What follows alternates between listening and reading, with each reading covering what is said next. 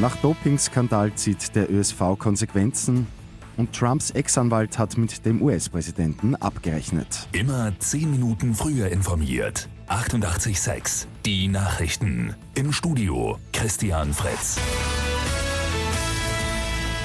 Der Dopingskandal bei der nordischen Ski-WM in Seefeld in Tirol hat jetzt auch ganz konkrete Konsequenzen. Langlaufchef Markus Gandler muss nach Saisonende gehen und der Langlauf-Spitzensport soll aus dem ÖSV ausgesiedelt werden. Außerdem treten die ÖSV-Herren beim Staffelbewerb morgen nicht an. Gestern haben ja Ermittler der Polizei bei mehreren Razzien fünf Dopingsünder und einige Hintermänner festgenommen, darunter auch die beiden österreichischen Langläufer Dominik Baldauf und Max Hauke. Michael Cohen, der ehemalige Anwalt von US-Präsident Donald Trump, hat vor dem Repräsentantenhaus zum Rundumschlag ausgeholt.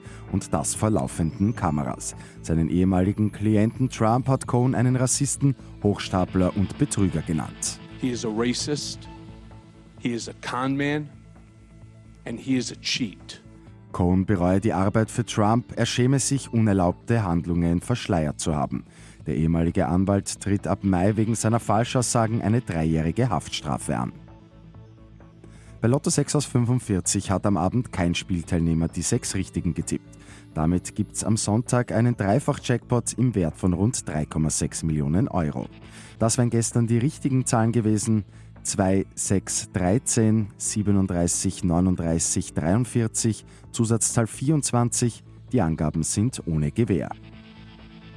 Und zum Schluss schauen wir noch einmal zur nordischen Ski-WM nach Seefeld, aber mit etwas sehr Erfreulichem. Die gute Nachricht zum Schluss. Skispringerin Daniela Iraschko-Stolz holt nach Silber im Teambewerb gestern Bronze im Einzelspringen. Es ist die mittlerweile fünfte österreichische Medaille bei dieser Weltmeisterschaft. Mit 886 immer 10 Minuten früher informiert. Weitere Infos jetzt auf Radio 886 AT.